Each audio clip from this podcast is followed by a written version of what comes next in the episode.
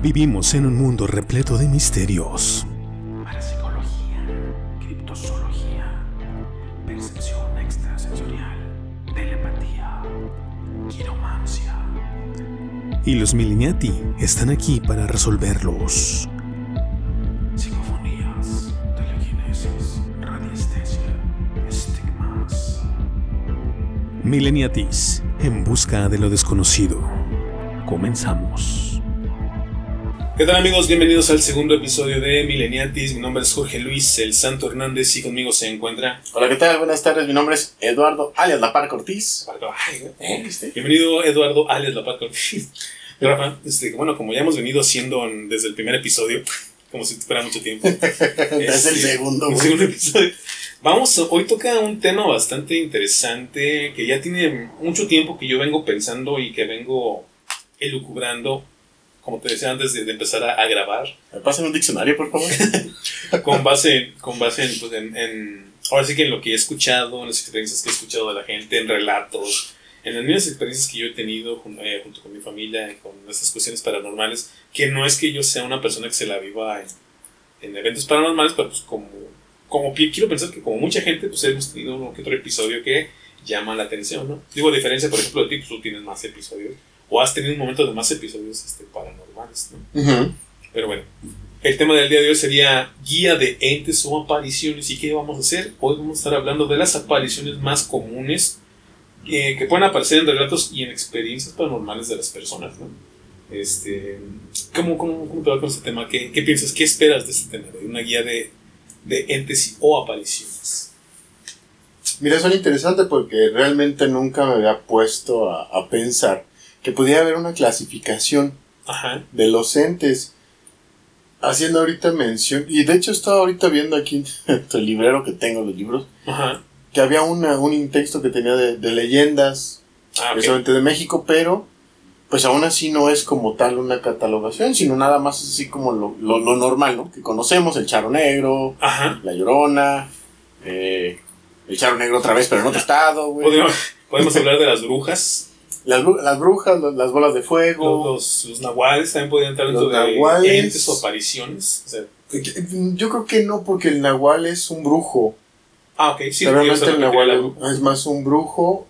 En ese sentido, relacionado al chamanismo, podríamos hablar tal vez de, de los espíritus guardianes, Ándale. ¿no? También algunos. que son los que acobijan a- al, al chamán. Ujú. O Ah, algunas tú comentaste de los santeros, que no sé si conoces a alguien o así, que te hablaba que tenía como que sus, sus, su padrino. sus padrinos, ¿no? Sus entes Sí. guardianes. Dentro de la santería mexicana sí se habla sobre el padrino, que es el espíritu que te acoge Ajá. y te rayan, te tatúan la espalda. No, de- desconozco realmente que te pongan, pero te tatúan la espalda y te dan huesos de panteón que tú tienes que enterrar en una propiedad de tu casa, en una parte de tu casa. Entonces está como muy denso ese asunto del santero. Sí, y fíjate, algunos relatos que he escuchado de gente que se dedica, bueno, que conoce a gente que se dedica a la santería, pero de, de una manera, vamos a decirle, real y de una manera profesional, por así decirlo. Ajá. que comentan que realmente en el espacio en donde esta persona se, se desenvuelve, que sería su casa o su templo, no sé cómo, cómo lo podrían eh, denominar, Ujú. pero hablan de que hay espíritus dentro de, de ese lugar. Eh, hay gente que ya se ha llegado a quedar ahí a, a vivir, a acompañarlos. Entonces, no sé cómo sea la dinámica con los santeros, pero que tienden a quedarse con ellos y empiezan a escuchar todo el movimiento de espíritus alrededor, sobre todo por las noches, pero no necesariamente solo por las noches. Por las noches es más fuerte. Sí, no me quiero adelantar, eh, porque pues, no, ni siquiera hemos entrado en la materia, ¿no? pero, pero no me quiero adelantar. Ahorita que comentas tú eso, nada más haciendo mención, cuando yo estaba en la prepa, nos tocó conocer una persona, no voy a decir el nombre, le vamos a llamar Rojo, Ajá. porque eh, así, se le, así se conocía a él, de Cortázar, y nos pasó algo similar, fíjate lo que tú dices. Él no era santero, él decía que tenía la el don de recogerlos. Ujú. Él decía eso, o sea que él pasaba a algún lugar y ya nada más sentía como si ya lo iban siguiendo. Y pasaban cosas muy interesantes en su casa, fíjate, te digo, no me voy a adelantar, por si acaso brinca Ujú. en alguna de las clasificaciones que trae, pues sacarlo de nuevo. Ok. Bueno, pues vamos con la primera clasificación para que vayamos este, entrando en materia de esta guía de entes o apariciones. Y este, La primera clasificación que elegí tiene que ver con espíritus que digamos son de los más conocidos y de hecho hay uno muy muy conocido aquí en sobre todo en toda Latinoamérica y tiene que ver con las mujeres vestidas de blanco. Se encuentran principalmente en exteriores, eh, háblese de cementerios, cerca de cuerpos de agua, bosques y caminos. Suelen tener una actitud seria y solemne, también se les puede ver lamentándose por alguna situación, por alguna razón, eso ya depende ahora sí como que del espíritu, pero no necesariamente están siempre lamentándose. ¿sí? Algunos ejemplos que podemos mencionar sobre estos espíritus podría ser la, la llorona, Ajá. que es el que te comentaba que es el espíritu más conocido, digamos, de, de lo que sería eh, aquí toda Latinoamérica. Ahora, si nos ponemos a hablar de la Llorona, sabemos que no hay una sola Llorona, ¿no? E inclusive en cada región, podríamos hablar en cada región de México hay un tipo de Llorona, ¿no? Que Sí. se aparece en ciertos lugares. Entonces, por eso te comentaba que eran en exteriores y principalmente cerca de cuerpos de agua. También hay un espíritu que ese se aparece principalmente en Europa, o he escuchado relatos más bien de ese en Europa central. Se llama la mujer del cementerio, que de hecho alguna vez lo estuve platicando. Es una mujer que está toda de blanco y que va por, que generalmente la gente lo, la llega a ver en un cementerio y que va tumba por tumba revisando qué tumba está abandonada. Y en esa tumba va y deja flores.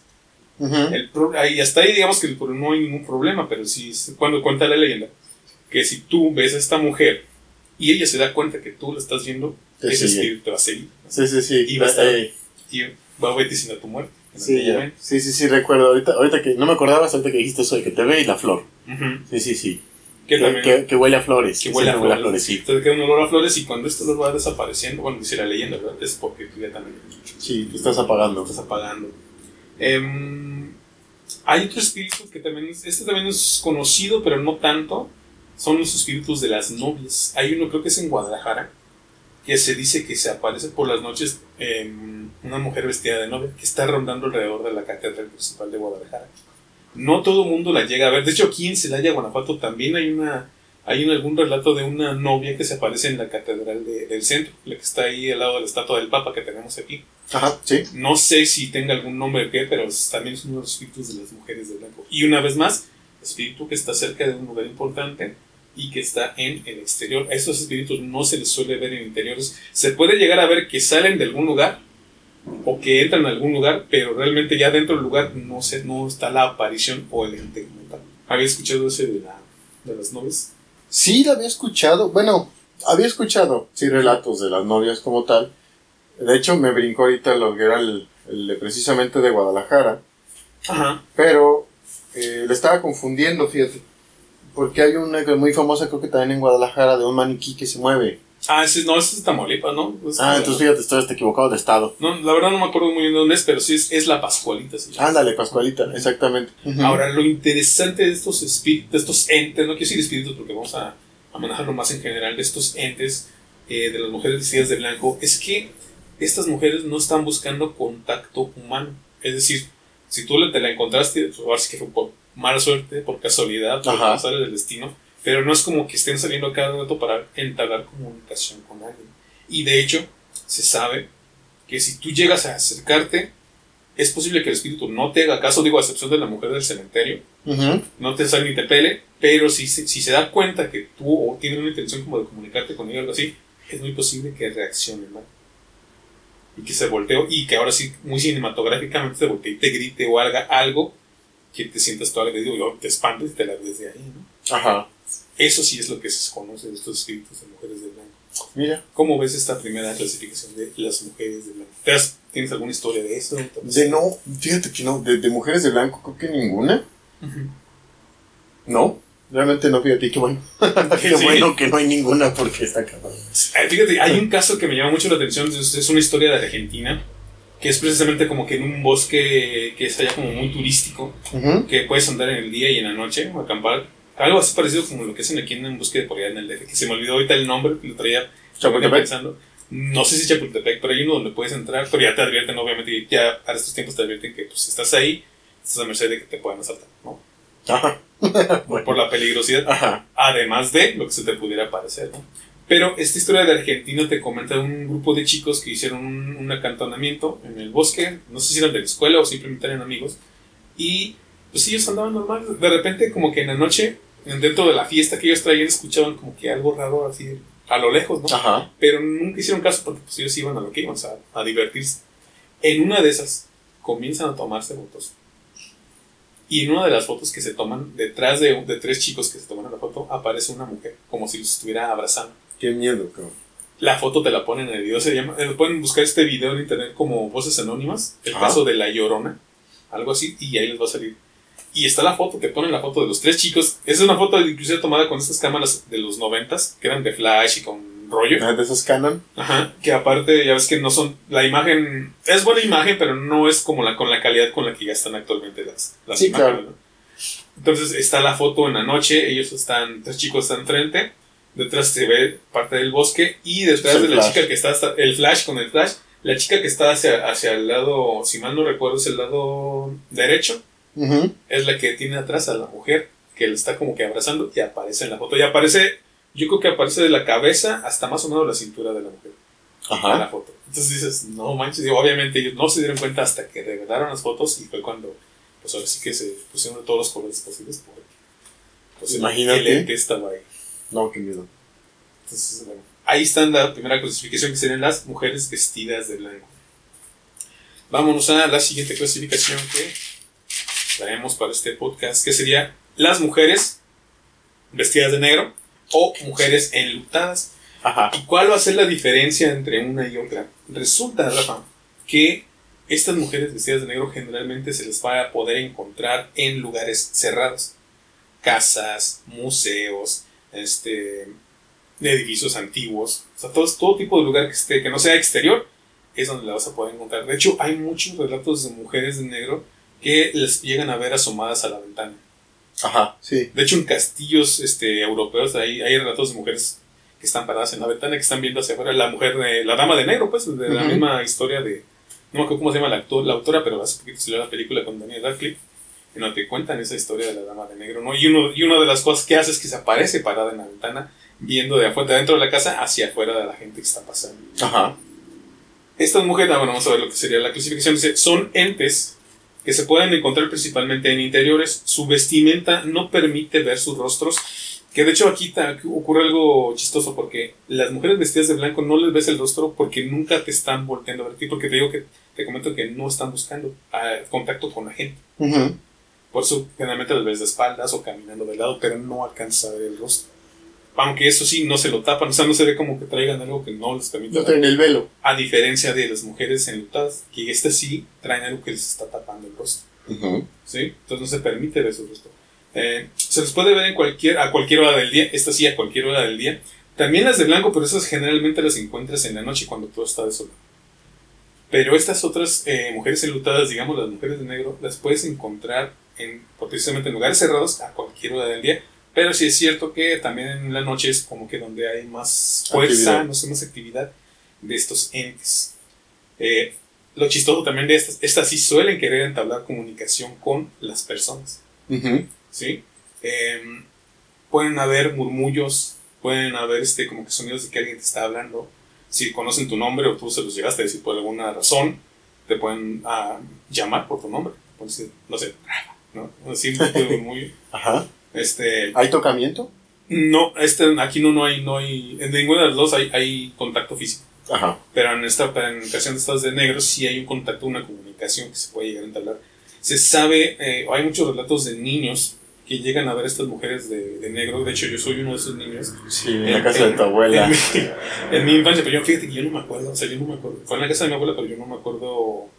No tengo recuerdos tal cuales de yo haber visto o haber hablado con esta mujer, pero por lo que me. Yo le comentaba en aquel tiempo a mi mamá, pues ella me comentó después a mí, ¿no? Que yo platicaba con, Con la señora. señorita Ey, la señorita. señorita, sí, cierto, sí me lo platicaste en algún y que, podcast. y que me iba a, a- cuando vivíamos en la casa de mi abuela me iba hasta atrás de la casa hasta la parte más eh, del fondo de la casa y ahí es donde la encontraba ¿no? ¿Era un patio o algo así donde estabas? O, No, fíjate. o era como un cuarto. O sea, tú estabas, tú hablabas con esta persona, o a lo que te platicaron, porque no lo recuerdas. ¿Tú estabas en el patio hablando con ella que estabas en una esquina o estabas en un cuarto? ah no era ah es que la parte de atrás te comentaba hay un baño eran Ajá. dos baños era para bañarse y para ir al baño y estaban unos lavaderos Ajá. y luego ahí también había un cuartito que era como una bodega ahí es donde se supone que yo la encontraba ¿En la bodega de tu abuelo donde tenías el reloj? donde sí donde estaban algunos pues como Qué el reloj miedo. pero no me metí, o sea, sí me metí, bueno, es que no sé, tío, no sé si me No metí lo a la recuerdas. ajá. Yo me acuerdo lo poquito, así como que haciendo mucho esfuerzo y como que imaginándome cómo pudiera haber sido que estaba en la parte de los lavaderos donde era donde yo platicaba con él. Ahí es donde yo más o menos me acuerdo Ujú. de algo, ¿no? Pero no te puedo decir así, certeramente era así, era así exactamente. Pero bueno, ahora este caso es mío, ¿no? Pero hay más casos de niños que, que platican con entes, con mujeres principalmente, a veces jóvenes, a veces un poquito de una edad más madura, pero vestidas de negro. Ahora, estas, digo, estas mujeres tampoco están aquí como para agredirte o para hacerte algo. No se sabe o no se puede decir si son fantasmas de personas que estuvieron ahí, que vivieron ahí, o si son algún espíritu este, o algún ente de bajo astral, pero se sabe que no son personas o no son entes que hacen daño, pero sí buscan esta comunicación. No sé si también se pueda dar esa comunicación con adultos. No he escuchado historias de adultos que lleguen a verlas. Ah, bueno, a menos de que las vean así como que a lo lejos y pues ir por la ventana, que es lo más común, ¿no? Que se asoman. Ujú. Pero de ahí en más, pues, ¿cómo ves esta, esta clasificación de las mujeres o las enlutadas? Fíjate que suena bien interesante. Esta me llamó la atención desde el nombre. Ujú. O sea, porque al momento de tú decir enlutadas, pues estamos hablando del luto que tiene la persona. Ajá. Mm. Y como que todo va encajando. O sea, cuando están de luto, por eso la vestimenta completamente negro, el velo tapándote la, La- el rostro. el rostro. Pensaba en los tiempos, en, en la época sobre todo, en donde se empiezan a dar más, no sé si haya registros, sería interesante verlo, Ajá. porque en la época de la Revolución Mexicana específicamente, pues, la gente cuando, cuando morían, los, los caudillos y todo eso, pues había mujeres muy jóvenes que enviudaban y duraban años encerradas en sus casas Ujú. Y ya no se casaban ni nada, o sea, personas de 22, 23 años enclaustradas por el luto de su esposo. Sí. Eh, entonces, por lo que tú dices, y te digo empata y encaja mucho, creo que sería interesante documentarnos un poco más sobre eso, del cómo tal vez por eso se acerca a la persona a hablarte, decir, tal vez contarte su historia, o no sé, Ajá. no sé, sería interesante, fíjate, y sobre todo porque como tú bien dices, es un ente que no busca el agredirte. Sí. O sea, simplemente ahí está. Posiblemente sea- se acerque más fácil al niño, porque el niño al no tener una concepción como tal de qué es, qué no es, pues lo ve normal y ahí estás tú, ¿no? Ajá. Prueba viviente de que algo pasa. que algo pasó. Sí, sí, sí. Es, fíjate que se me hacen unos, unos entes muy complicados porque ahora, yéndonos al lado del adulto que se lo llegase a encontrar, o que, imagínate, ahorita te comentaba, ¿no? Son entes como quieren comunicación, si buscan entablar una comunicación, que de repente estés tú escribiendo en tu escritorio, en tu estudio, y este, y, y estés completamente solo en tu casa y que alguien te hable, pues obviamente no vas a reaccionar de, ay, ¿qué pasó? ¿No? Sino, ay, cabrón. Sí, no, no, Y no. te vas a querer salir corriendo de ahí, ¿no? Ajá. Pero yo creo que también por eso también puede llegar a ser difícil que estos entes tengan comunicación con personas adultas. A menos que sean gente que, pues digamos, no esté. Que es el señor Trejo. ándale, ¿no? que esté esperando que se te, se te aparezca algo, ¿no? Ahora, hay que aclararlo: tanto las mujeres de blanco como las mujeres de negro o las adultadas este, son entes que no se aparecen en todos lados, o sea, no están en todos lados, como te les comentaba. Unos están en los exteriores, otras están en los interiores, principalmente en casas que ya tienen cierta historia. O sea, esos son los relatos que yo más he escuchado de casas donde tienen mínimo 100 años, ¿no? Casas antiguas. No he escuchado en edificaciones más este, modernas, pero también yo creo que podía darse en una, en una cuestión de que tal vez en un lugar que donde había una casa la, la derrumbaron y construyeron algo nuevo, tal vez ahí se pudiera llegar a dar este, una aparición de estos entes, o tal vez terminaron con todo su contexto y, se fue, y finalmente se, se fue o trascendió, no sé qué, Ujú. qué pudiera haber pasado, ¿no? Este, también hay que, hay que hacer, hay que hacer una diferenciación entre las mujeres enlutadas y las mujeres de blanco con es- entes o espíritus conocidos como por ejemplo la, la planchada. Que es Ajá, de los hospitales. Que aparece en los hospitales. Ujú. Que no tiene nada que ver con eso porque la planchada tampoco busca, busca hacer contacto, comunicación, pero sí hay un contacto como de cuidado con las personas que están en, ese- en el hospital, ¿no? A los que se les llega a aparecer. Ajá. Sí, está haciendo su labor. Ajá, haciendo su labor. Eso, eso- te- lo que digo son las pequeñas diferencias entre unos espíritus y otros. Ujú. Está, está chistoso, está chido. esto. Vamos con la tercera clasificación para este episodio, que sería las apariciones o los entes que tienen que ver con niños o niñas. Este, se dice que son entes, son entes que se les suele relacionar principalmente con entidades de bajo astral. Ahorita voy a explicar por qué. Órale, eso está canijo. eh, tienden a ser traves, tienden a ser este, traviesos para llamar principalmente la atención. También puede ser espíritus. Ah, bueno, aquí es lo que te iba a decir. Cuando se les relaciona al- a un- la aparición de un niño con una entidad de bajo astral, tiene que ver con la cuestión de que si un niño fallece, al menos desde el punto de vista de la gente que es creyente en lo espiritual, en lo paranormal, se sabe que el niño realmente es un, es un ser que no tiene pecado, por así decirlo, ¿no? Ajá. limpio, totalmente limpio. Entonces, al momento de fallecer, tiene toda la protección de Dios, vamos a decirlo otra vez entre comillas, toda la protección de la luz y casi por lo general tienden a trascender rápidamente. O sea, no se quedan aquí, a menos que haya alguna razón por la cual no hayan podido entender que han muerto y que están En el limbo. que se quedaron aquí en el limbo, ¿no? Ya es que también se comenta, por ejemplo, de los niños que no son bautizados, de los niños que los de los, ajá, de los neonatos. Que digamos, los que saben eh, de eso, pues te podrían decir, bueno, todos, todos los niños se van a trascender, digo, a menos que haya algo que realmente los esté deteniendo, que puede ser un, un ente de bajo astral que los esté reteniendo, Ujú. Este, o la mismo, el mismo luto de la madre o de los padres, también puede ser lo que lo, El lo apego. retenga, el apego. Pero de ahí en más, pues no. A menos, también puede ser, esto sí, no sé si es tan real, pero en el caso de que un niño muere y que no se dé cuenta, que haya sido tan rápido que no se dé cuenta, también puede ser que no, que esté ahí un pequeño fantasma, pero es muy, muy, muy poco probable que eso suceda porque, digo, trascienden rápidamente. Ujú. Entonces, pues por eso que se te relaciona con, con entes de bajo astral, porque si te fijas, muchas de esas apariciones tienen que ver con un niño que te está llamando la atención, que te está haciendo travesuras, que inclusive te llegan a, a- sí llegan a comunicarse, pero no para platicar contigo, sino para que tú te espantes. Hay, un- hay un video que me gustó mucho hace, hace poco encontré en internet. Una persona va al cementerio, está, entra a, una- a un edificio de bóvedas, está el pasillo así derechito, mm, muchísimas bóvedas de gente, y al fondo se ve un niño llorando en un altar de una virgen. Qué miedo. Y, y, pues es- la- esta persona lo va grabando Ajá. y va caminando, ¿no? Y piensa, pues a lo mejor por ahí están sus papás, porque esta, estas bóvedas como que era, como era como un, no sé si era como una cruz o algo así, era, hace cuenta que era el pasillo hasta el fondo, y luego del fondo se, se hacía, Se abría. se, se abría para los lados, ¿no?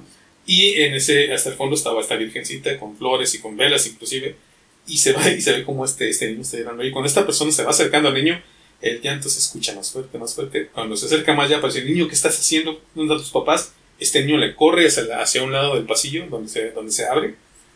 Este, esta persona corre atrás de él, se asoma, no hay nada.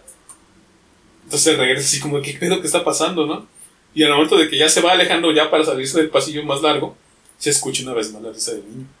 Y que corre. No.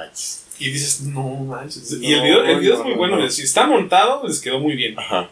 Si es real, No, qué miedo. pues se confirmó un poquito la, la teoría que traemos ahorita, ¿no? ¿Alguna vez te has escuchado historia de alguna niña que se aparezca? Niño. Eh, Fíjate que sí, me tocó una. este. También muy pequeña. o sea, realmente fue muy, muy pequeña. Y agradezco que sea muy pequeña. Este, te platico primero la historia y luego llegamos a las conclusiones de esto. Sí, sí.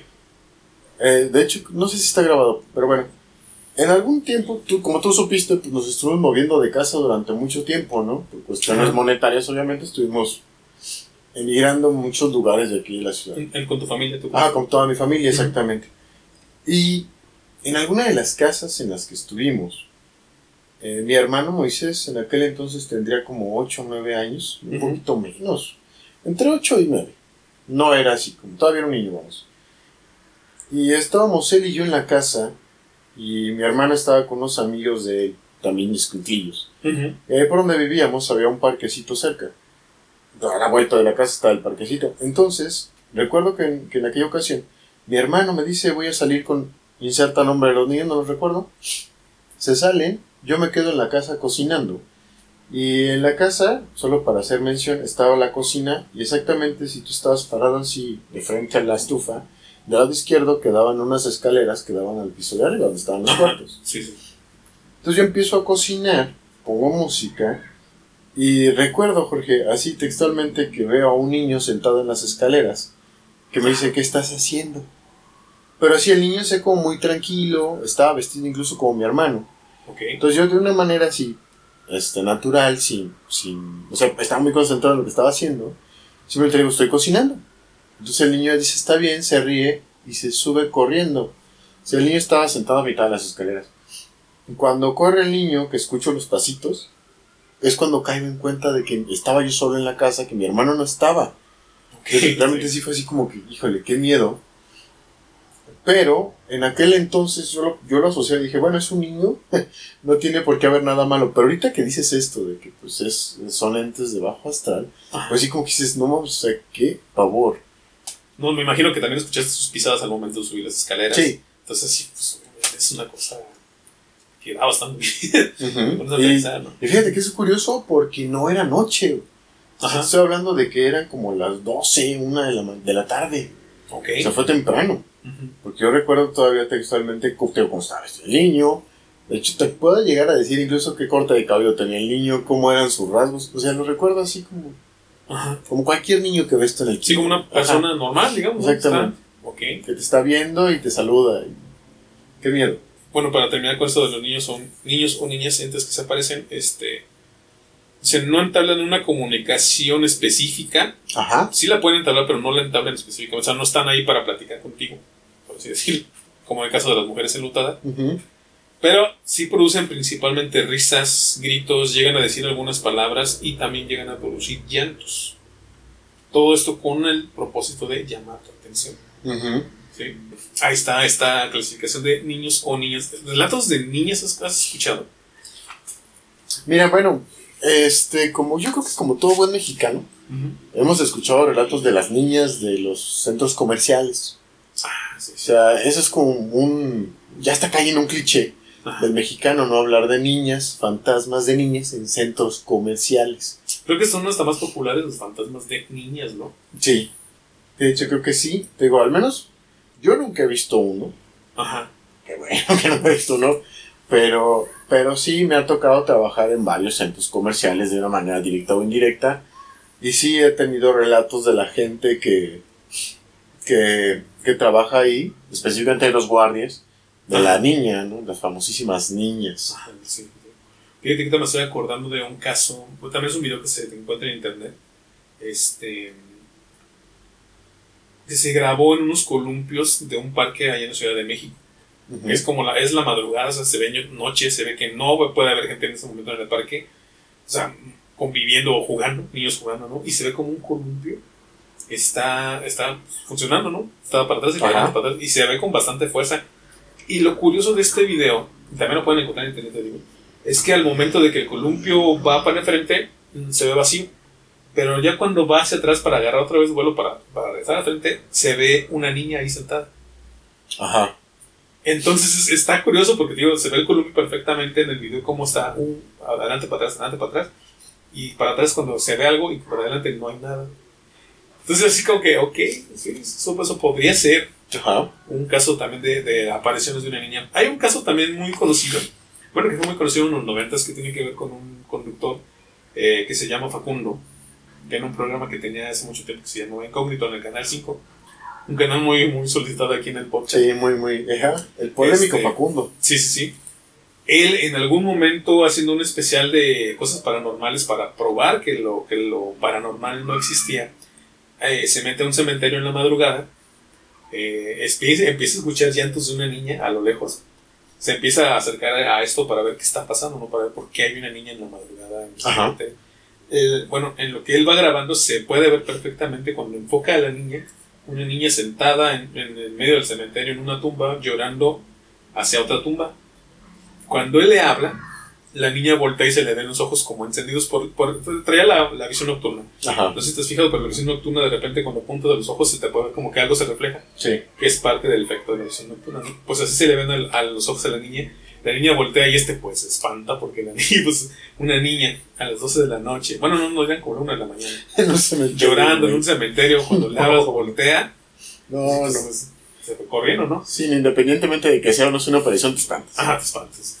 Él comenta que esa es una historia real y verídica, pero que no te puede decir si era un fantasma o un ente. Sí, lo único no. que te puede decir es que eso es lo que vi. Yo le corrí, no me esperé a ver si se paraba y me venía a platicar. No, no, no, o sea, no te quedas, no te sí, quedas. pues no te quedas. Entonces, ese podría ser también otro, una aparición tal vez de una niña en el cementerio. O sea, pues viéndolo este, para fines del podcast, Ujú. podría ser otro ejemplo. Vamos con la siguiente clasificación, Rafa. No sé cómo te has sentido hasta ahorita. Bien. Llevamos, llevamos por ahí de la, más de la mitad. Vamos con. Esto te va a interesar. Eh, las sombras negras o bultos. Híjole. Eh, son entes, son entes que también suelen estar o suelen aparecer en los interiores o en casas que tienen mucha historia. Se les puede encontrar en lugares que ya tienen cierta historia, eh, ya sea casas muy viejas o casas. Ah, estaba haciendo, tratando de hacer de una, una cronología, ¿no? De como desde cuándo, pero casas que pasan de los 50 años de, de existencia, donde ya han vivido varias familias, ahí se pueden encontrar algunos de estos entes. ¿sí? A diferencia de otras apariciones, estos entes no presentan una forma humana.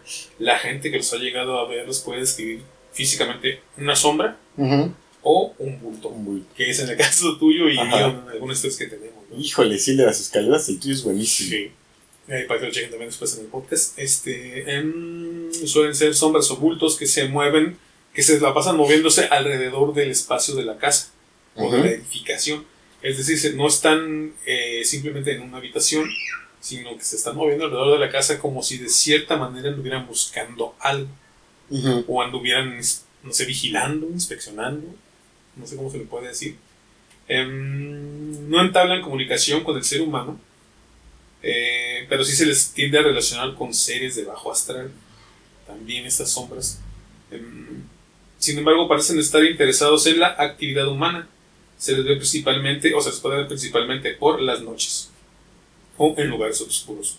Y lo más interesante, y esto no sé si te- a ti te pasó en, tus este, experiencias, ¿no?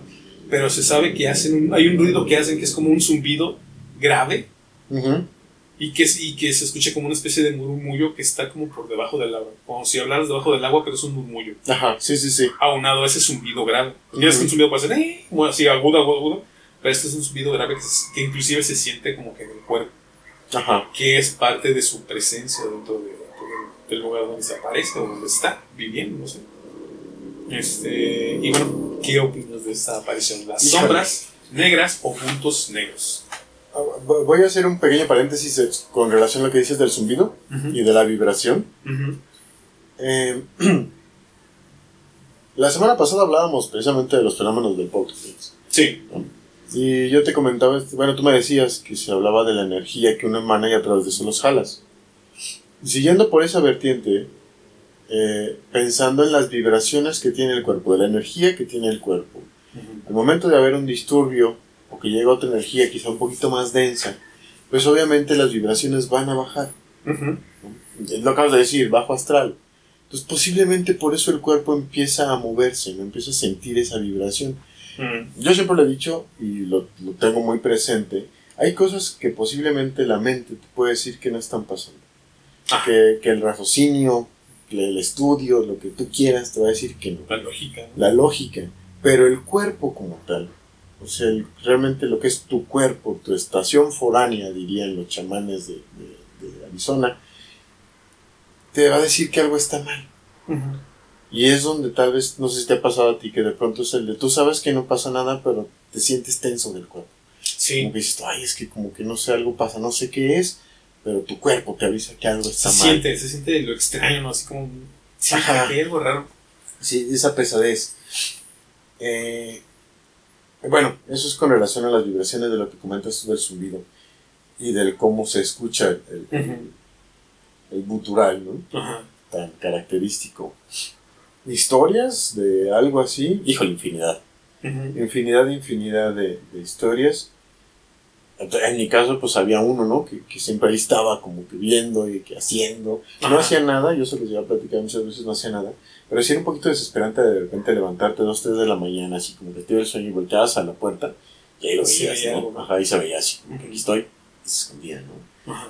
Lo que se me hace curioso, y eso no lo había pensado, Jorgito, es que se moviera en toda la casa, fíjate, eso, quizá nunca le puse atención a eso, Ujú. eh, me tocaba así como voltear y verlo.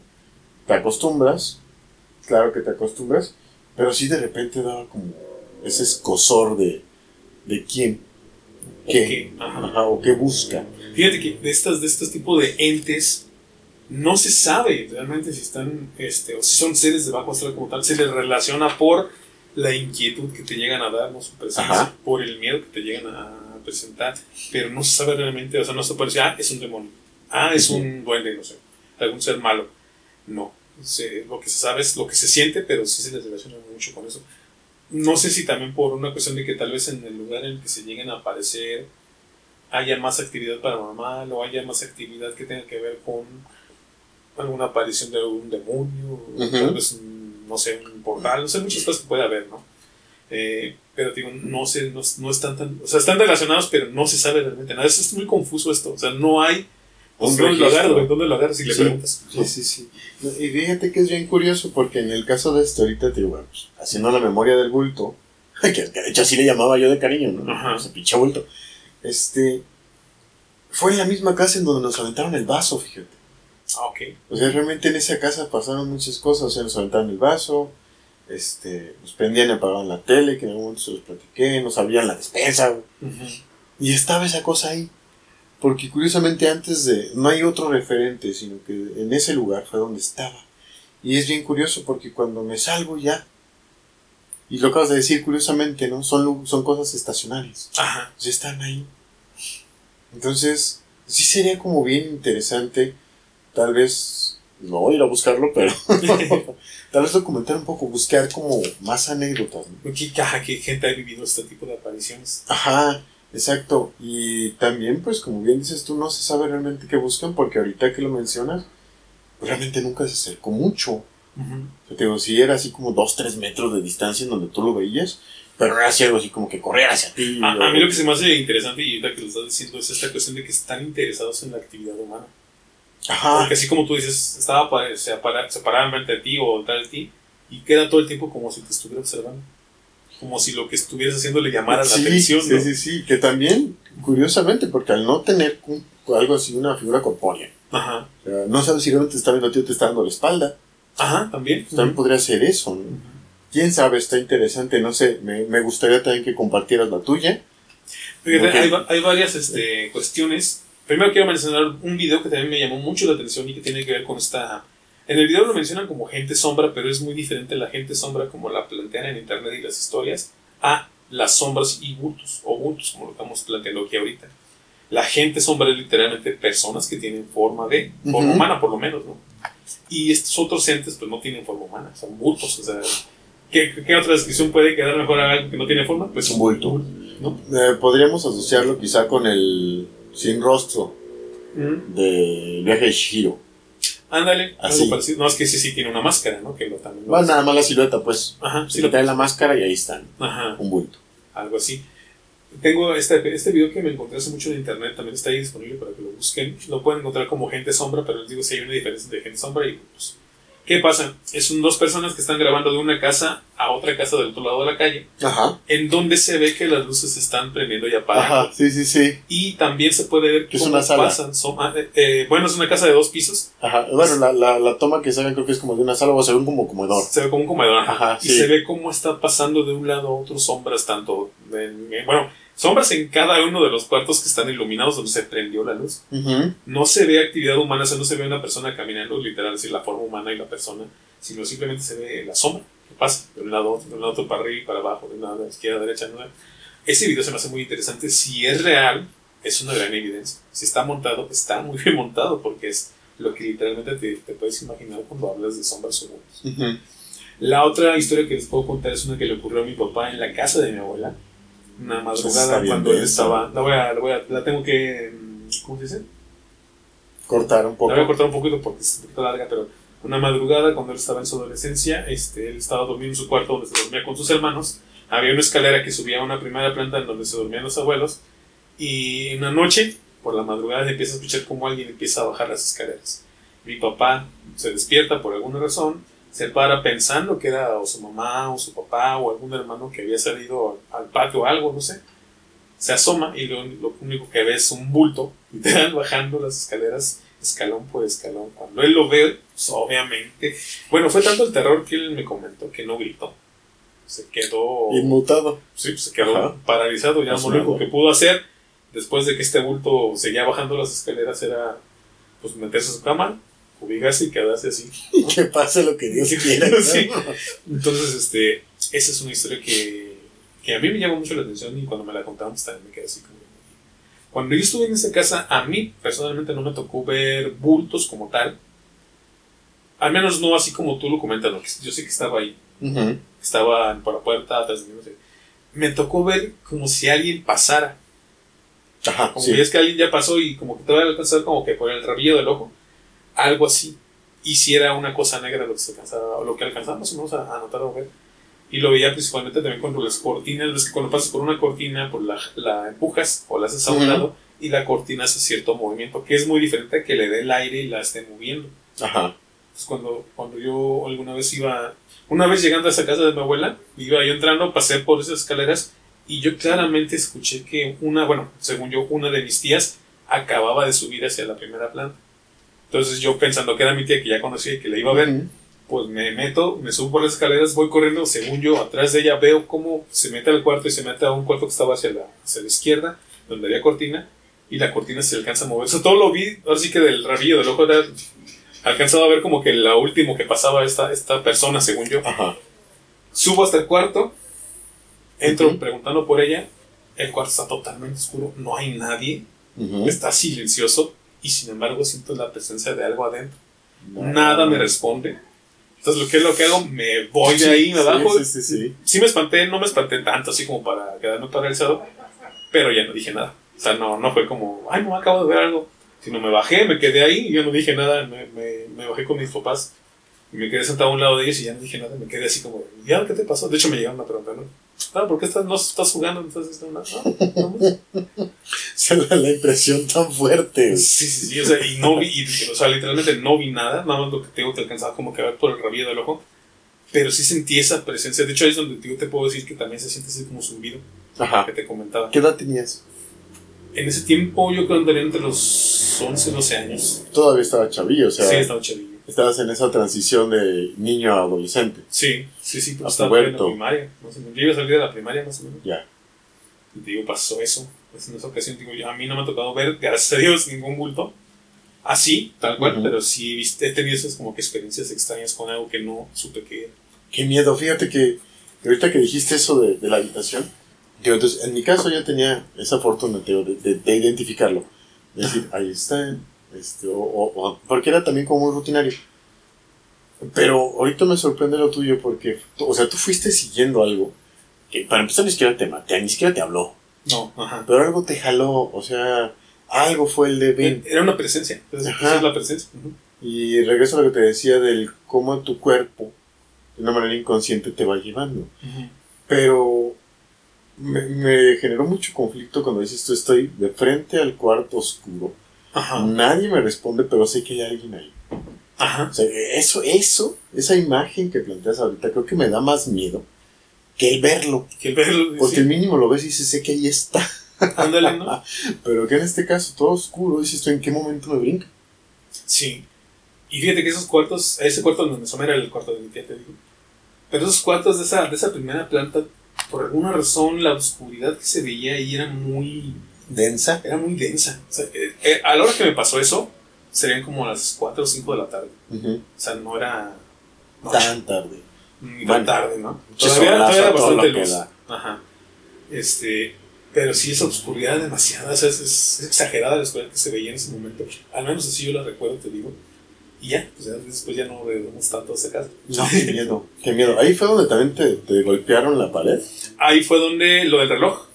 Porque de reloj sí me no, pero creo que no estaban jugando a las candillas algo Ah, así sí, y que sí. tocaste la. Sí, ahí en, en el cuarto donde se dormía mi papá, de la historia de cuando ¿Del era adolescente y salió del culto, en ese cuarto había unas puertas porque antes como que esos cuartos se conectaban, Sí. pero después por alguna razón los cerraron, o se quitaron y cerraron y sellaron las puertas. Ajá, das privacidad. Ajá. Ajá. Pero se quedaron las puertas de madera que, con las que se abría y cosas, ¿no? Que de hecho esas puertas salían mucho en películas viejitas mexicanas. De hecho, fíjate que, la- bueno, mis abuelos, de tíos abuelos, tenían una hacienda en, en Querétaro, tienen una hacienda en Querétaro. Y curiosamente tienen eso. O sea, todos los cuartos se conectan con puertas de madera. De hecho, hay un baño que es un baño compartido. O sea, tú abres la Ajá. puerta de un cuarto y entras al baño y abres la puerta del otro y también entras. entrar, sí. Eso está como raro. Entonces, sí, bueno, continúa. Y en una, en una de esas ocasiones yo me acuerdo que llegué a esa puerta de madera, yo no, no- fíjate que nunca me puse a pensar hacia dónde daba. O sea, obviamente da hacia un cuarto, pero ese cuarto sí existía, yo nunca estuve ahí. Qué miedo, o sea, algo que ya así, como Sí, un sí. cuarto aparte, Ajá. no sabemos dónde está. Ajá, si no, no sabemos. Porque aparte, el cuarto donde estaba mi papá tiene cierta distancia hacia el cuarto donde estaban después mis abuelos ya cuando estaban más viejos, que fue donde ya se cambiaron para no estar subiendo escaleras ni nada. Pero sí hay un espacio ahí entre Perdido. cuarto y cuarto perdido que, que hace poquito, platicando con mi familia, con mi hermano y mi, y mi mamá, les estaba diciendo que, que habría en ese espacio. Porque sí había un cuarto como perdido, por así decirlo, ¿no? Nunca entramos. Por lo menos te digo que las puertas de madera estaban selladas. Una, en una ocasión yo jugando voy a esa puerta, empiezo a tocar y pum, que me responde. No, y dices, no, man. Entonces, ¿quién puede estar del otro lado? Pues un emparedado. un perdedor, podría ser. No sé. Sí, así, así, así estaba esa, esa cuestión de, de las puertas. Entonces estábamos en. Los tres toques, ¿te tocó escuchar? Sí. Del- No, no. no. Una burla completamente a la Santa Trinidad. Pues, pues podría ser. Podría ser. Pues vamos a la última clasificación, Rafa, ya para terminar esta primera, esta primera clasificación de entes o apariciones. Ya hablamos de las mujeres de blanco, Ajá. nos pareció muy interesante, una de las más conocidas, la La llorona, Llorona están completamente en exteriores. Sí. Característica, blanco y exterior. blanco y exteriores, no busquen entablar comunicación. Si te les acercas pueden ser algo agresivas, aunque no llegan a golpearte físicamente ni a agredirte, pero pues sí te van a meter un, un buen susto, ¿no? Sí, o sea, ellas son... Este es mi espacio, yo estoy aquí. Si tú te acercas... Mi es momento. por- Ajá, exactamente. Sí, sí, sí. Estoy defendiendo mi espacio. Ajá, podríamos decirlo. Después tenemos las mujeres de negro o las enlutadas, Ajá. que son mujeres que se pueden, suelen aparecer en lugares cerrados, edificaciones, casas muy antiguas o que ya tienen cierta, cierta historia. Eh, estas mujeres sí buscan entablar comunicación, te pueden empezar a, con murmullos, te pueden empezar a, hacer, a chistar, ¿no? Ch, ch. Ujú. no te llegan a tocar físicamente, pero sí en algún momento dado, si tienes, si tienes no sé si decirlo, la suerte, te pueden llegar a, a platicar, ¿no? Se Los les aparece principalmente, ajá, se les aparece principalmente a niños, las historias que he escuchado, no he escuchado historias de adultos, pero es muy posible que sí, los, que sí haya gente, ¿no? Que, que llegue a verlos. Eh, después tenemos eh, las apariciones de niños o niñas que estábamos hablando, que estas sí están propiamente relacionadas con entidades de bajo astral. Ajá. Iba a decir demoníacas, pero también demoníacas es como mm, Muy ambiguo. muy ambiguo, ¿no? Entonces, de bajo astral puede ser lo quien sea, puede ser un demonio, puede ser un duende, puede ser algo, un ser, en esencia, maligno, Sí. que busca sí entablar cierta comunicación, pero no platicar contigo, sino que sepas que está ahí, Sí. ¿sí? Son pequeñas grandes diferencias. sí, y fíjate que bien curioso ahorita, paréntesis rápido Sí. de los niños, por general sí están en panteones, fíjate, o sea, como Ajá. que, como que es muy raro, tal vez algo como el que me pasó en una casa, pero sí como que todas las historias de niños son en panteones, todas. Ajá, Fíjate qué curioso. sí, sí. Sí, o en panteones o en, como en, en lugares muy grandes de donde hay mucha gente, que de repente también pues, puede ser que se pierda la, la presencia de estos niños, como Ah, los, los centros comerciales. Esos comerciales. Hay, ahorita hablando, hay un video también de personas que iban saliendo del cine de la función de la madrugada, eso de las 3, 4 de la mañana, Ajá. y van caminando por un, por un pasillo ya para salir hacia el exterior del cine, y de pronto se ve como una sillita sale de una como habitación, estaba al lado de, la- de la dulcería, Ujú. sale la silla como si alguien empujara, se paran esas personas a ver qué pasó, y después se ve que se asoma una cabeza como de un... Ay, qué miedo. Así como de nada, y ya no quisieron pasar por ahí, obviamente se le corrieron, pues no. Está interesante ese video. Pero bueno, nada más para acabar con lo de los niños, este, acuérdense que son entes que están relacionados con seres bajo astral. No busquen entablar una comunicación como tal, solamente van a platicar, pero sí hay risas, puede haber gritos, puede haber llantos. Este, no hay tampoco contacto físico. Ujú. O bueno, al menos no en las historias que yo he escuchado. Pero no hay, no hay agresión, por así decirlo. Pero tal vez si tú llegas a comunicarte más con ellos o a tratar de comunicarte más con ellos, sí te pueden llegar a agredir. Porque, una vez más, estamos hablando de seres que son pues, malignos, en esencia. Sí, sí, Puede- sí, sí, puede ser, sí, sí, sí, puede ser, quién sabe. Lo bueno es que como te espantan, pues tú te vas de ahí. O sea, tú no quieres estar ahí. Sí. ¿No? Se vuelve incómodo. Ajá. Y ahorita estábamos hablando también de las sombras de negro, o bueno, las sombras negras o los bultos, que otra característica también de estas sombras, que a veces la, lo pueden llegar a clasificar también con seres de bajo astral, es que son tan oscuras que se pueden ver en la oscuridad. Sí, resaltan. Saltan en la oscuridad. "Ah, caray". O sea, cualquier mínimo ápice de, de luz que haya en, en la, en la habitación, Lo vas la, a ver. Lo, lo la vas a ver porque se va a resaltar inmediatamente. Ujú. Eso está también canijo, ¿no? Eh, fíjate que ya con esto de las sombras hay un video también de una persona que está trabajando en un avión, que eso sí se hace muy extraño, que es como que las personas que ya en la noche entran a limpiar los aviones que no están en servicio, Ajá. pues para darle así que todo el servicio de limpieza, de acomodar cosas, de, de no sé, desarmar o armar, de cosas. La cosa es que esta persona ya iba a bajar del avión, ya nomás estaba haciendo lo último, revisando con una lámpara que algo que se le haya olvidado, y de pronto voltea hacia el fondo del avión, de la puerta principal por donde está la gente, voltea hacia el fondo y ve una sombra que se asoma. Ajá. O sea, al principio como si hay algo ahí, o sea, se ve como la sombra se asoma y se mete. Entonces cuando se regresa con la lámpara, todo el tiempo está apuntando con la lámpara. Al grado de que se, cuando va caminando se va acercando, una vez más se ve algo que sale, ya sin, sin, sin forma, y le da la luz, pero no se ilumina. O sea, es una sombra. Ajá. Entonces dice, pues es cuando se espanta, dice, no, aquí está pasando algo, se sale corriendo inmediatamente porque no se quedó a ver qué era, ¿no? Ajá. Esa sombra estaba más o menos por el frente de donde estaban los pilotos. Ya. O sea, Sí. caminantes Sí, los. Ahí estaba asomando. Entonces, es un caso extraño de un tipo de sombra bulto que se aparece en un avión. Sí. No sé, por ejemplo, qué historia tuviera el avión. Este, si tal vez a lo mejor, como decíamos también, les llamaba la atención la, la actividad humana dentro del avión. Si tal vez estaba por, por el lugar, ¿no? Por la área geográfica, no sé. Pero está chistosa esta, esta historia de los hombres en un avión. y bueno, vamos con ahora sí la última clasificación, que sería los bueno, yo la nombré como fantasmas de nobleza y servicio perpetuo. Estos fantasmas, ahora sí, literalmente espectros o espíritus de personas, hombres y mujeres, que si te fijas, no, casi hombres no se mencionaron en la clasificación. Eran mujeres, niños y niñas, niños también poquitos, este, pero hombres prácticamente no, no hay aparecidos, a excepción en esta ocasión de estos que se llaman los fantasmas de nobleza y servicio perpetuo, que tiene que ver con personas que a pesar de que ya trascendieron, bueno, de que ya murieron, Siguen cumpliendo con su deber. Por eso le pongo nobleza, pues son gente que, está, que sigue cumpliendo con el servicio que dan. Se han visto policías, se han visto bomberos, se han visto, ahora aquí tengo apuntado, Monjes. monjes, se han visto monjes, se han visto este, doctores, maestros, eh, enfermeras, La planchada. la planchada, este, ah, unos que son, me parecen muy interesantes, guardias de faros, Órale. Ajá. Sí, sí, este, sí. de bóvedas, de bancos, de, o sea, de cosas, de lugares que inclusive ya están hasta abandonados. ¿no? Ujú. Eh, uno de los, de los más conocidos podríamos hablar de la planchada.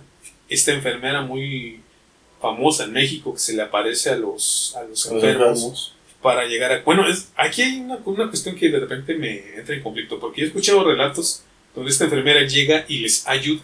Ajá. Inclusive les llega, les llega no Les a curar, pero suero ajá, les cambia suero, cosas así. Les quita alguna molestia que en el momento se pueda quitar. Pero también he escuchado casos en los cuales esta, Ujú. la pura presencia de la enfermera sí les causa El malestar el otra vez. malestar otra vez. Entonces empiezan a hablar al doctor porque aquí está una enfermera que no me está haciendo caso, que no me está atendiendo. Y llegan los doctores y pues, no hay nadie. O sea, de hecho no hay nadie asignado a usted en esta, a esta hora. Ajá. Entonces te queda así como que... Son pocos, pero sí he escuchado casos en los cuales, digamos, es mala la planchada. ¿no? Ya. Pero son malos que afortunadamente donde llega a ayudar. Fíjate que a mi mamá, en, cuando yo era niño, le tocó una operación muy difícil que fue la operación de la vesícula. de Ujú. la vesícula. Y a ella no se le apareció la planchada, pero a ella nos comentó que se le aparecía un niño que llegaba y le decía, vas vas a estar bien, eh, tú no te preocupes, te vas a curar, vas a volver a ver a tus hijos, vas a estar bien. Porque aparte de mamá, ya cuando la habían, este, le habían extirpado la vesícula, pues estuvo bastante tiempo en el hospital porque pues, tenía que recuperarse, tenía que ver cómo, cómo evolucionaba, cómo respondía. Y sí estuvo, yo la llegué a ver y sí pues, la veía y prácticamente eran huesitos, ¿no? Apenas se podía parar. Entonces eh, me comenta que una de mis tías, o sí que una amiga de ella que se volvió mi tía por, por apego, por, Ajá, por la cercanía. por la cercanía, eh, la llegó a encomendar al niño doctor.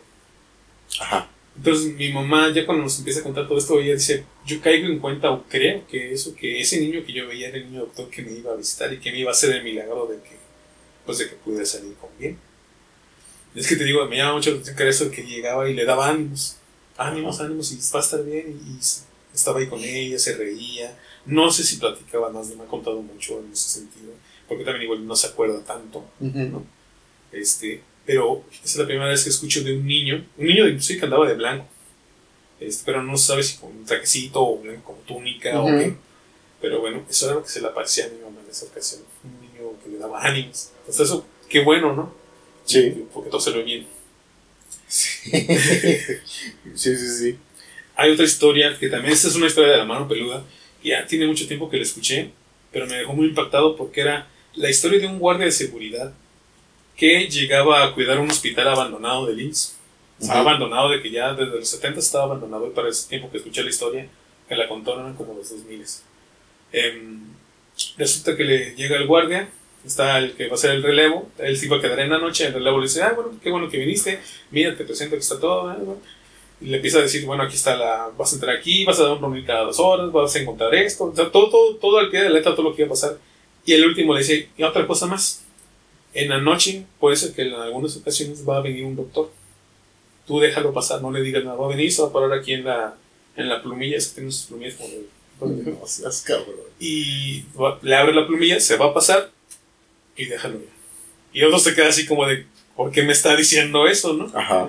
Pues total, en una, no, no fue el primer día, sino ya días después, este, él estaba en su pedo, dijo, me estaban haciendo una broma, me querían espantar. Estaba en la madrugada, acaba de dar su rondín, se mete en la caseta, estaba escuchando el ruido y de repente pasa una persona, sabe cómo pasa por la- al lado de la caseta, y él voltea y dice, caray. Y voltea y ve que es un doctor. No. Y le dice, y, y dice, buenas noches, y no le responde. Dice, buenas noches. ¿no? Y le dice, y como me acordé de lo que me habían dicho, pues vamos a abrir la plumilla. El doctor se pasó. Y ya se quedó así. Y dice, y eso fue lo que me pasó en como el quinto día de ¡Qué de miedo! Imagínate, ponte en esa situación, o sea, y tú te pones a pensar, se acaba de entrar un doctor del que me advirtieron que iba a entrar, no me dijeron que era, no me responde, se pasa en una oscuridad tremenda, en un lugar abandonado, yo ya no hago el rondín. No. No, no, no, qué chingados.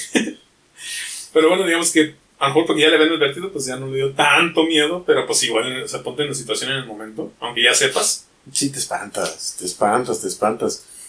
Sí, fíjate que, que- quiero, quiero hacer uno, para platicarte y yo me enteré de, este, de esta leyenda, historia de Celaya, fíjate. Hace poquito, hace como tres meses, tres, cuatro meses, estaba platicando con, con mi pareja, con Raque y su hermano. Y, y había un otro personaje al que me voy a referir de él como Cholo. Ujú. Así, así es conocido. Muy, muy a todo el muchacho. Yo no sabía que aquí en Celaya hay una historia de un fraile Ah. que va de la Merced a Catedral. Ah, sí, sí. O sea, que, que camina porque llevaba, creo que llevaba oro o algo así, un encargo. Él llevaba un encargo y a mitad del, del camino lo mataron. Ujú. Y cuentan la leyenda de Celaya que todavía hay ocasiones en las que puedes ver a este monje tratando de llegar. Que sería uno de estos este, fantasmas que tú mencionas, ¿no? Sí. Que pues no pudieron cumplir su cometido y tratan de seguirlo. Yo no conocía la historia, sale en la plática y me sorprende que este muchacho, este personaje, el cholo, eh, le tocó verlo. Ok. A tal grado que dice que pues, él no es de aquí, él no es de aquí de Celaya. No recuerdo honestamente dónde vive, pero no es de aquí, ni siquiera es del estado de Guanajuato. Dice que en algún momento él iba caminando en la madrugada, ve al monje, entonces que lo vi todavía lo saludó. Ok. Buenas noches, pensando en que pues era el monje que iba de, de templo templo. Ujú. Y que veo como dos, tres veces hasta que le platican la historia. O sea, que, que también así de, de pronto salió de la plática la historia de esta persona. Y dijo, no pues yo lo he visto un montón de veces. Ajá. Este, a mí nunca me ha tocado afortunadamente, pero me acordé. Entonces creo que, que empata con este esta clasificación de la que estás hablando. Sí. Sí, es, es- es que fíjate, las apariciones. En, este, en esta cuestión tal vez no dan tanto miedo por, porque podríamos decir que son apariciones de, de gente. O sea, son fantasmas humanos, vamos a decir. Ajá. Este, entonces, por ese lado también no existe como que esa vibra que te comentaba, como con las sombras. O ese tipo de, de, sí, de, de sentimiento de que aquí hay algo raro. Ahí es un- una sensación diferente, por lo que describe la gente, ¿verdad? Hablando de que pues, está la persona, no te responde, no sabe ni qué está pasando, pero tú lo ves como una persona normal, Ajá. que, que como dice tu amigo, ¿no? el cholo este que comentabas, pues es que es un, pues, un fraile, ¿no? ¿Qué está pasando? Pues, pues, digo que le preguntan, ay, ¿es un, fantasma? Pues, no, güey. sí.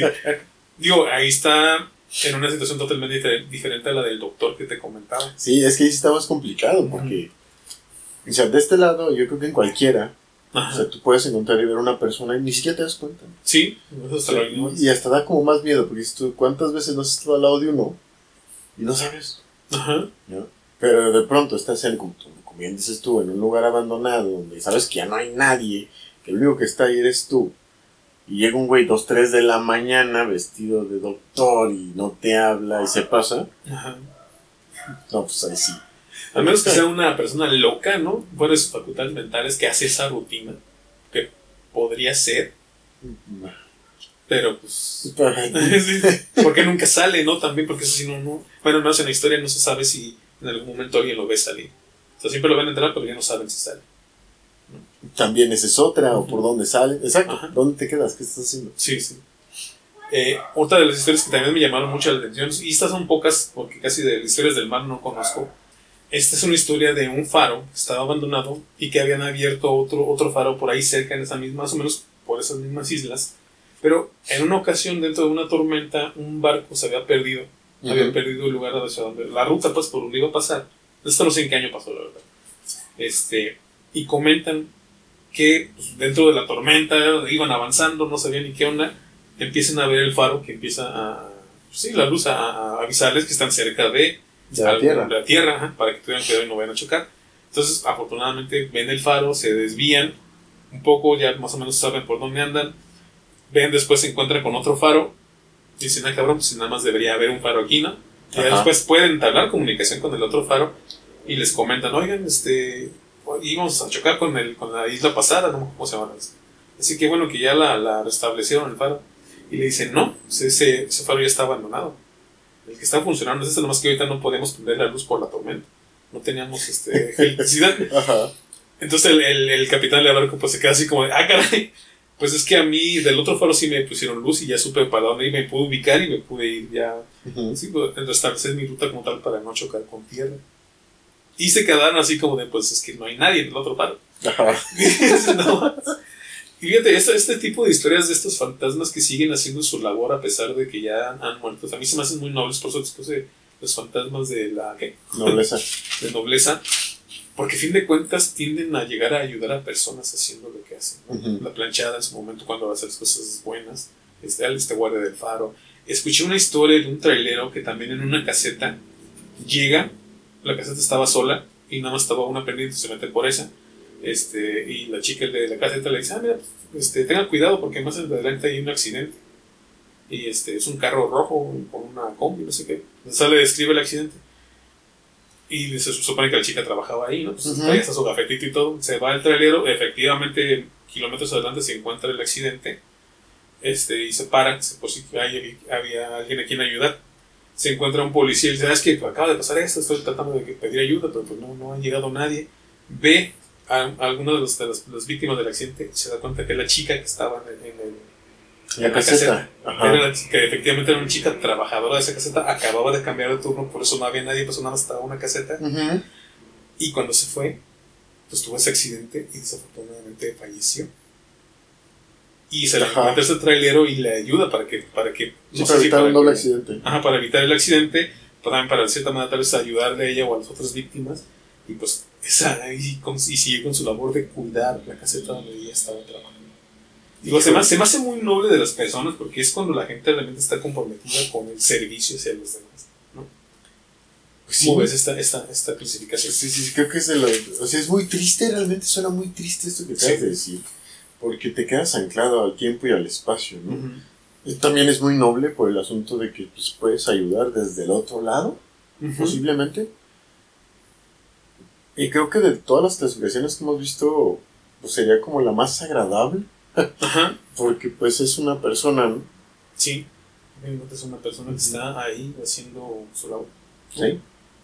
Ya para terminar la historia que también muchos conocerán, eh, había un actor que se llamaba Christopher Reeves, si mal no recuerdo el nombre, que fue el primer Superman eh, a color en la historia del cine y de la televisión. Este actor este, interpreta a Superman por varios años. Obviamente Superman como un personaje, pues es un personaje que está eh, luchando por el bien, por la justicia, atrapaba a los ladrones y todo esto. Se comenta en Hollywood que cuando ya después de años de que fallece este, este actor, que es por allá de los años 40 cuando fallece, y que cuando estuvo también interpretando Superman, este, se metían, había mucha gente que se metía a robar a los estudios, que robaban publicidad, robaban props de la gente, de, los, de las películas, todo lo que se encontraba se lo podían robar. Se comenta que en uno de los estudios de Warner Brothers alguna vez se llegaron a meter y se encontraron con una persona adentro, un Superman. Que cuando se meten los ladrones a, a robar, pues les sale y los empieza a ahuyentar. No los toca como tal, pero los empieza a ahuyentar. Y estos ladrones pues salen y corren y los atrapa el guardia porque se encuentra en Fraganti. Y le comentas que adentro está alguien y nos, nos acaba de sacar. Se hizo Superman. Ujú. Y se queda el guardia como, pues es que aquí solo estoy yo, por eso soy el guardia de los estudios, ¿no? De la guardia nocturna. Ajá. Y así comenta, así es, es, una de las grandes historias del, del mundo de Hollywood, de, de que el Superman ha aparecido, ¿no? De este actor que de cierta manera continuó con su labor actuando y en su personaje de Superman. Mira. Está, está, está chida esta historia. A mí, a mí me agrada mucho. Me, me deja con un buen sabor de boca después de- del miedo que te puede causar lo de mal, ¿no? Sí, un buen cierre. Ok, Rafa. Ya para terminar, últimas palabras, tus opiniones sobre todo esta clasificación de guía de entes o apariciones. Bueno, como te decía al principio, yo no tenía ni idea de que hubiera realmente una clasificación. Creo que fue una buena clasificación. Ajá. Nos da un poquito de luz sobre estos temas. Para ir entendiendo más. Ajá, sobre- exactamente, ir, eh, como dices tú, ir dándole el nombre que necesito que merece cada uno, ¿no? Ujú. Eh, de las, ¿cuántos fueron? ¿Siete? ¿Cinco? De las cinco. De las cinco que platicamos, pues creo que me sorprendió, honestamente, el de los niños. Nunca lo hubiera imaginado así, sin embargo, tiene mucha lógica ahora que lo pienso. Eh, las sombras o los bultos, pues la oscuridad es ausencia de luz completamente, ¿no? Y por eso tal vez absorben esa luz, Ajá. no la tienen. Sí, sí. Y pues nada más esperar que no, no toparnos con ninguno, ¿no? Y si llegase a ver, pues toparnos con este último, con uno de esos nobles que están ahí para ayudar. Para ayudar. Exacto, yo creo que yo con eso me quedo, te digo, lo disfruté en demasía. Realmente sí me, me gustó cómo grabamos en esta ocasión, este tema me gustó. Y pues de mi parte sería todo, yo soy Eduardo Ortiz, aquí reportando para el, lo- lo- Milianet. Para los mileniatis. Está, está complicado porque en cuestión de. Sí, sí, sí. Sí, sí, sí. Ok, Rafa. Bueno, gente, pues espero que les haya gustado este episodio, este, esta clasificación que se ha venido armando con años de, de, de antelación. Digo, no, nunca, nunca lo pensé así, pero con todo lo que he ido conociendo, pues se, pues se ha podido armar esta clasificación. De hecho, han quedado afuera varios entes, varias apariciones que vamos a retomar en posteriores este, episodios, en donde podamos también ya, ya cuando los tengamos también un poquito más este, clarificados, decir, ah, mira, es este, este, este, este, para también dar una clasificación, una descripción de los espíritus como lo pedimos dar ahorita. Espero que les haya gustado. Mi nombre es Jorge Luis El Santo Hernández. Esto ha sido Mileniatis. Nos vemos en el siguiente episodio. Hasta luego. Aún quedan muchos misterios por explorar. Los Mileniati regresarán en una próxima emisión. Síguenos si te atreves.